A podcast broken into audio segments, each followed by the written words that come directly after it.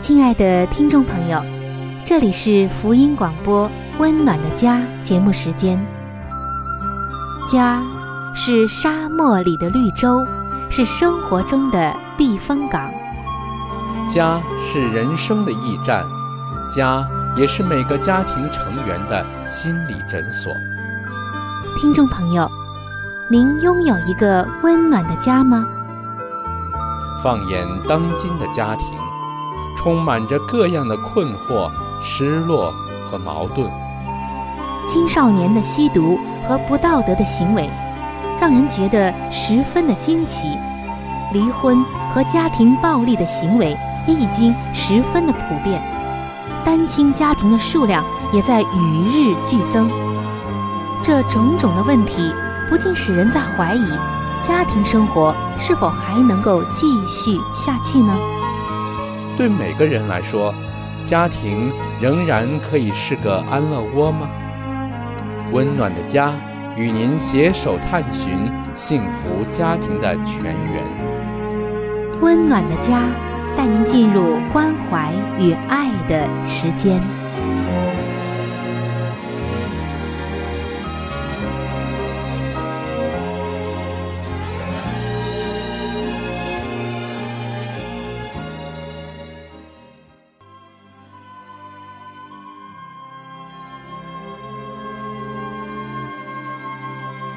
上帝眼中全然美丽的女人，是蒙福的女人，是幸福深处的女人。全然美丽的女人，把爱的港湾装点得温暖阳光、简约纯全，令人留恋。冬不冷，夏不热，春意盎然，秋果累累。令丈夫停靠，孩子们称她有福。有赞美说，才德的女子很多，唯独你超过一切。让我们一起来寻找上帝在建造生命美丽方面对你的旨意。欢迎进入全然美丽的女性新生命。系列的分享。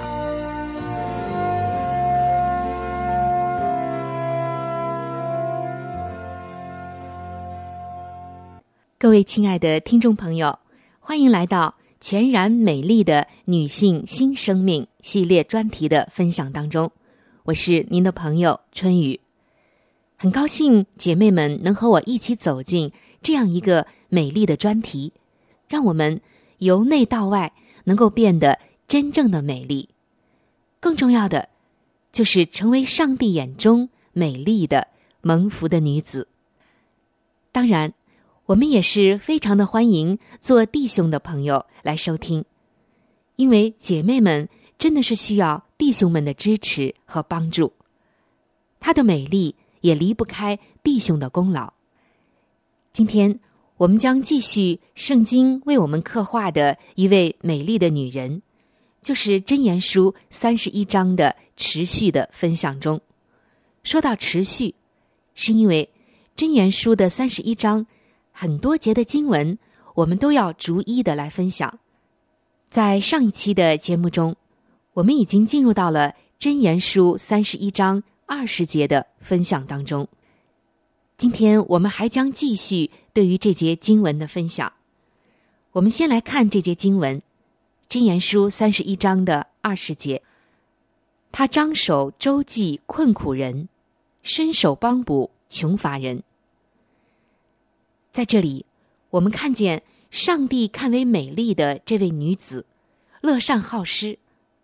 她不仅仅伸开她的双手，乐善好施，更重要的就是她是在用心施予的。当她向那些穷苦人。困乏的人，以及需要帮助的人，来伸展他的怜悯和同情的时候，他更是在伸展出了他的心。他没有将他美丽的双手抱在胸前休息，也没有用来紧紧的握住他的利润钱财，更没有让双手为增添财富而忙个不停。相反，他为四周有需要的人伸开他的手。他留意到这些人，他同情他们的需要，并且乐意随时的帮助。他的心以及他的宝库全然开启，让丰富的祝福大方的倾倒在其他人的身上。他没有为他的家人来划定一个狭窄的界限，排斥界限外的人，没有，却是顺从一颗仁慈的心，打破界限，容纳他们在内。可以说，他的爱的圆周容纳了一切需要他帮助的人。因为这位妇人之所以美丽，不是在于外貌，而是她留心听上帝的话。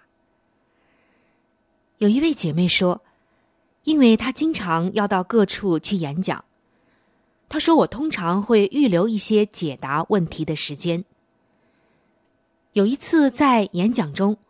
一位听众写下了以下的问题，我一直都保留到了今天。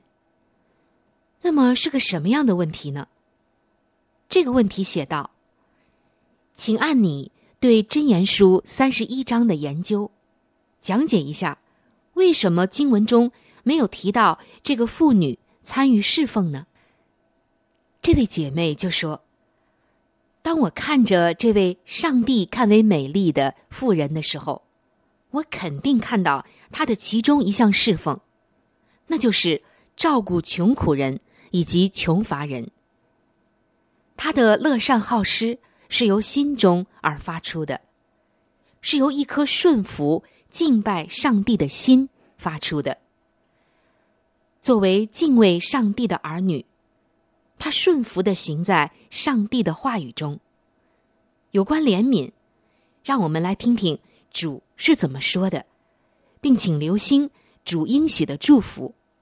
我们一起来听一听。上帝的祝福和应许都写在他的话语圣经当中。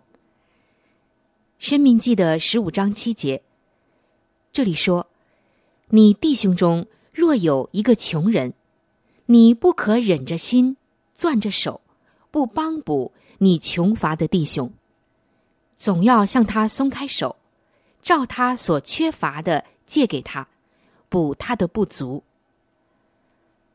弥迦书的六章八节，这里也说到：世人呐，耶和华已指示你何为善，他向你所要的是什么呢？只要你行公义。好怜悯，存谦卑的心，与你的上帝同行。箴言书中也告诉我们说：好施舍的必得丰裕，滋润人的必得滋润。怜悯贫穷的，就是借给耶和华。他的善行，耶和华必偿还。眼目慈善的，就必蒙福，因他将食物。分给穷人，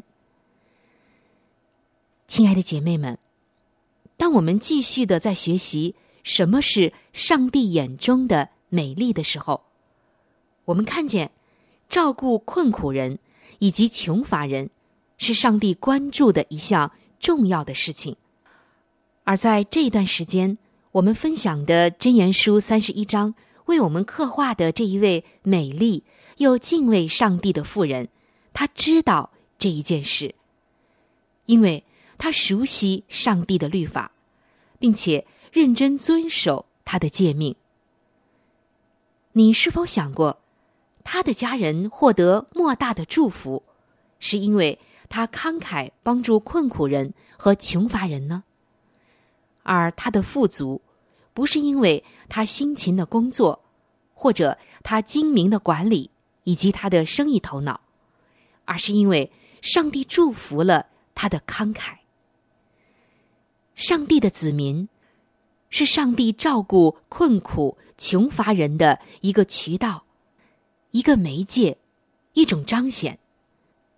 上帝也更是祝福那些遵从他的话语，并且照顾这些人的人。所以，我们看到上帝眼中看为美丽的女子有一个特质，那就是懂得怜悯，有一颗怜悯和乐善好施的心。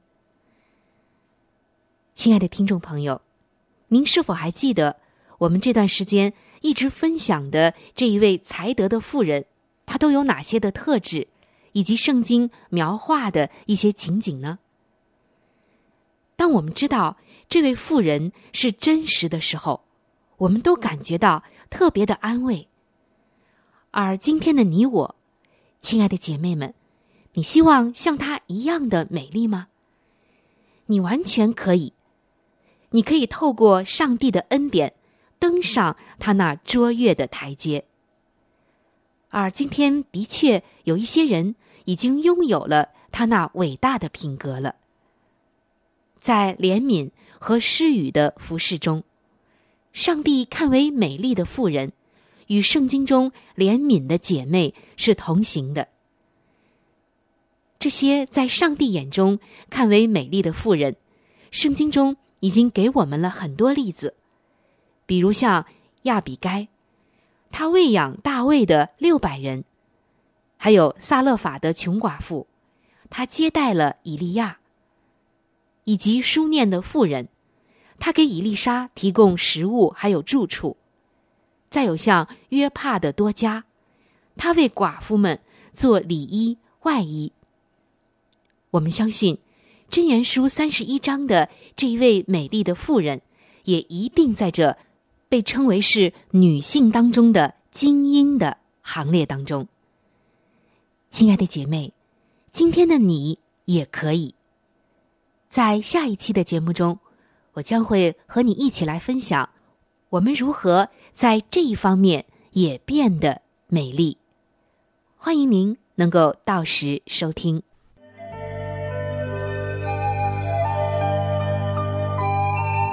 好书分享时间，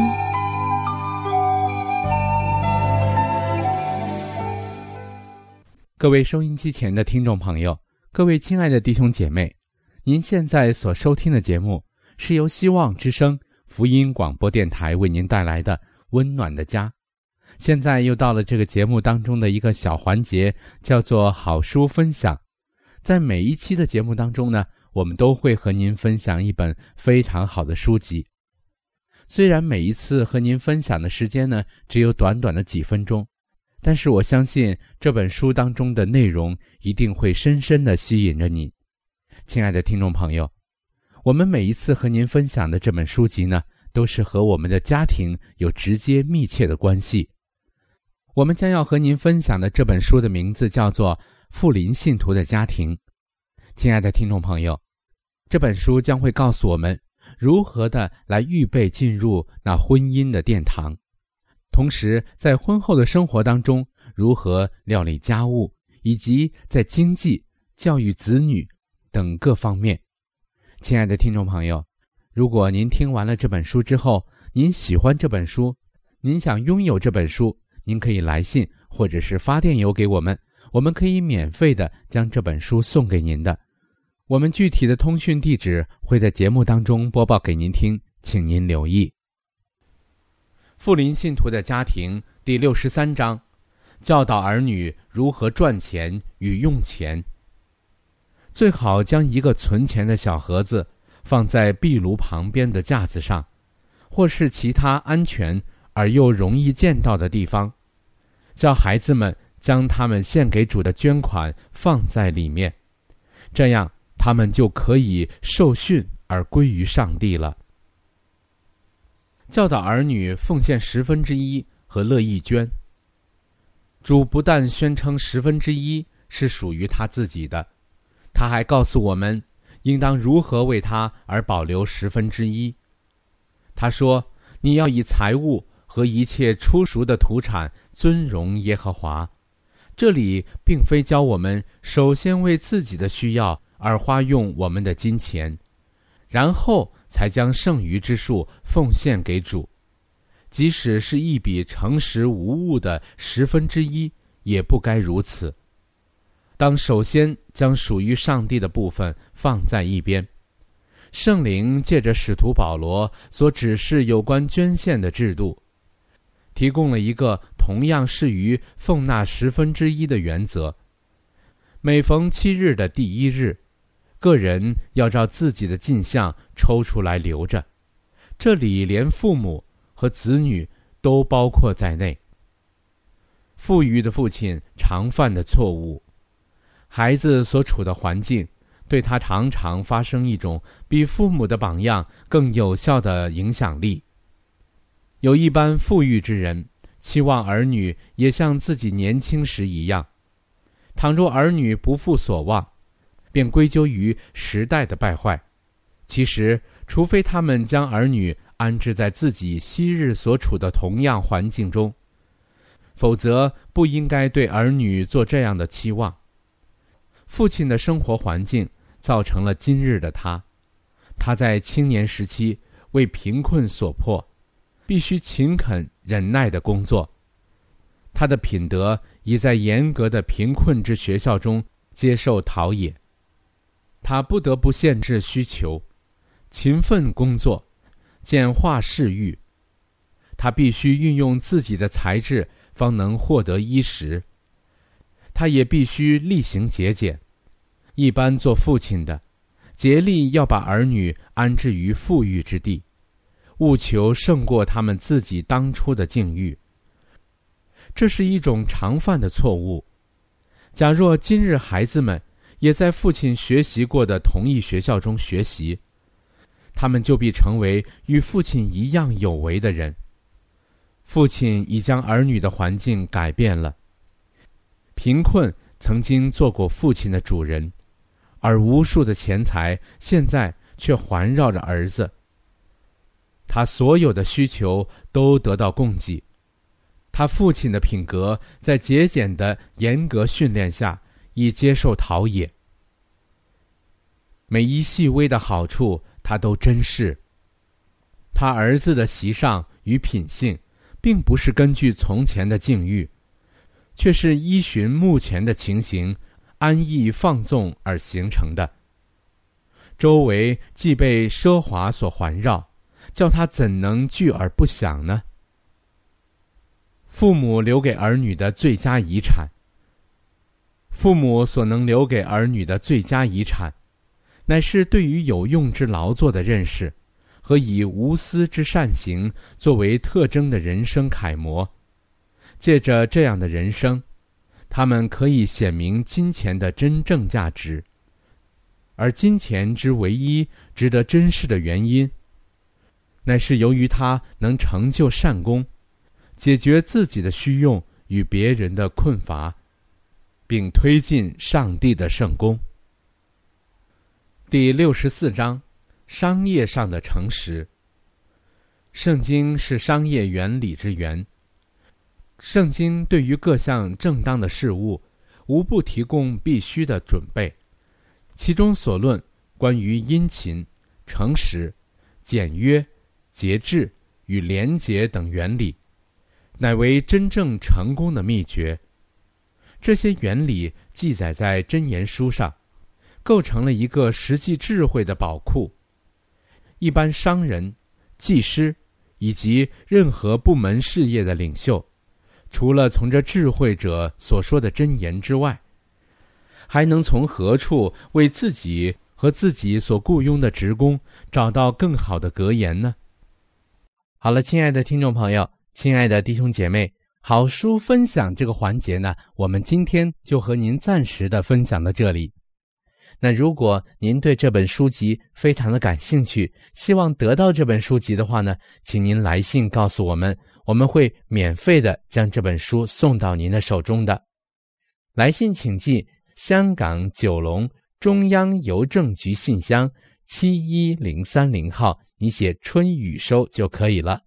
如果你给我们发电子邮件也是可以的，这样更快捷一些。我们的电邮地址是 c h u n y u 小老鼠 v o h c 点 c n。好了，亲爱的听众朋友，我们期待着您的来信。下面呢，我们将时间继续交给春雨姐妹。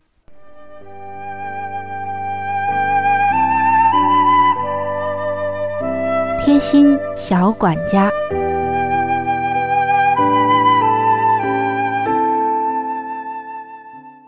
各位亲爱的听众朋友，欢迎来到贴心小管家的时间当中，我是您的朋友春雨，很开心我们能够相会在这样一个贴近我们生活的温馨的时间当中。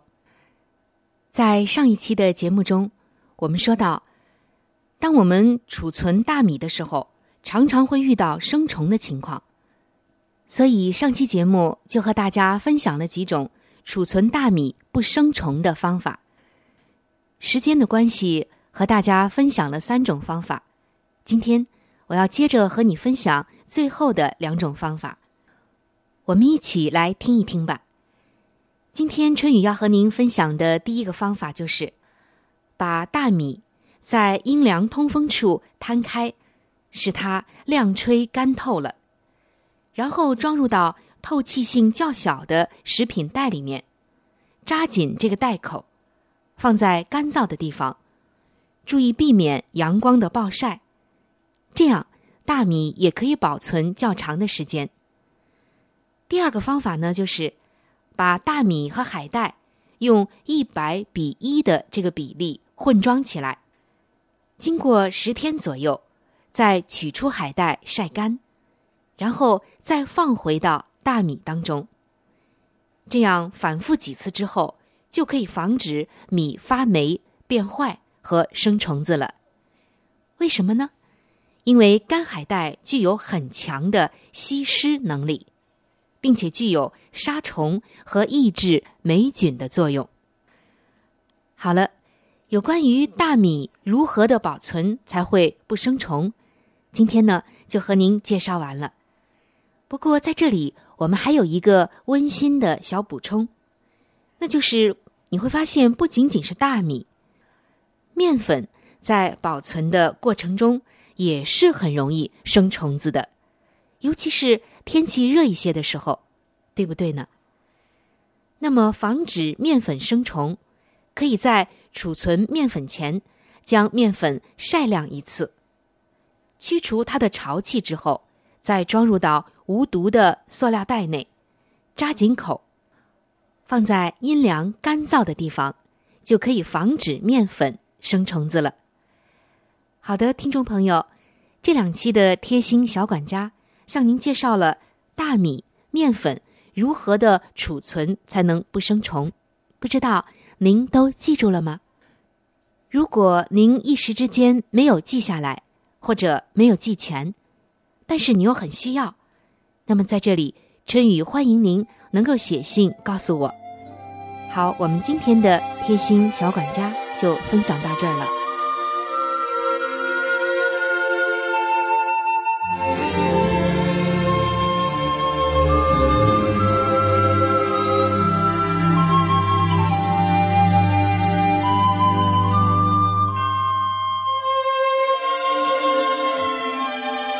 各位亲爱的听众朋友，今天的话题就和您分享到这里。如果您对于家庭，或者是有关于家庭的话题，有什么样的问题、想法与建议，或者是美好的经验与见证，春雨在这里可是非常非常的欢迎您能够写信给我。如果您在家庭方面，或者是婚姻方面、情感方面遇到一些问题，遇到一些难处，那我们也是非常的希望能够成为您最最知心的朋友。你可以来信告诉我你心中的问题、困惑与烦恼，我们会尽我们最大的能力帮助到您。另外，在我们这里。也为您预备了一些与家庭、婚姻有关的资料，是可以免费的赠送给您的。如果您有需要，那么欢迎您和我联系。来信请寄：香港九龙中央邮政局信箱七一零三零号，来信请寄：香港九龙中央邮政局信箱七一零三零号。您写“春雨收”就可以了。春是春天的春，雨是雨水的雨。如果您是用电子邮件的话，请记我的电子邮箱。我的电子邮箱是 c h u n y u，就是春雨的汉语拼音。接下来是小老鼠 v o h c 点 c n。我的电子邮箱是。c h u n y u，就是春雨的汉语拼音。接下来是小老鼠 v o h c 点 c n。如果您有话想和志鹏说，也可以通过我转交给志鹏。我们期待着您的来信。在这里要特别说明一点的就是，如果您的条件许可的话，欢迎您能够上网来收听我们的节目，以便于取得最佳的收听效果。我们的网址是三 w 点 v o h c 点 c n。我们的网址是三 w 点 v o。h c 点 c n，本期的节目到这里就要说再见了，下期节目我们再会，愿上帝赐给您一个温暖的家。